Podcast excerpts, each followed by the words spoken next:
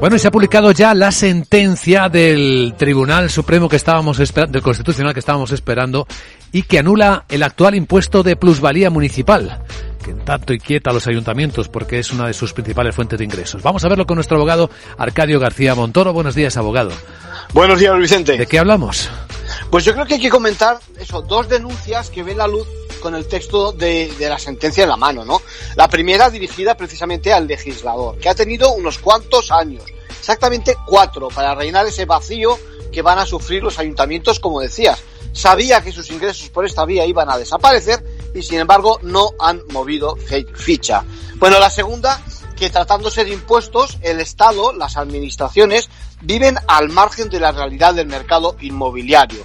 No se adecúan a los valores reales y por cierto, que tomen nota también que seguramente se puede aplicar a otros impuestos. Y luego está el caso de quienes eh, no pueden reclamar que les devuelvan la liquidación del impuesto, claro.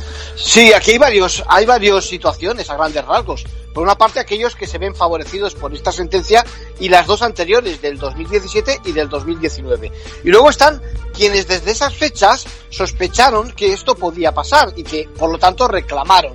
Así que está pendiente todavía sus resoluciones y luego, por último, quienes han pagado religiosamente en este tiempo el impuesto y que como no lo han discutido legalmente, tampoco van a poder beneficiarse de esta sentencia.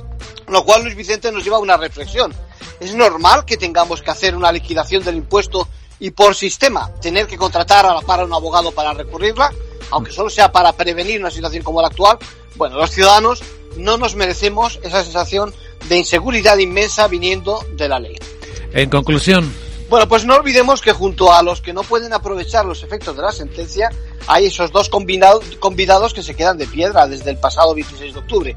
Por un lado los ayuntamientos y por otro lado quienes hacen una operación que la vida sigue ¿eh? y a fecha de hoy no saben si hay impuesto o no. Más bien no. Efectivamente. Gracias, abogado.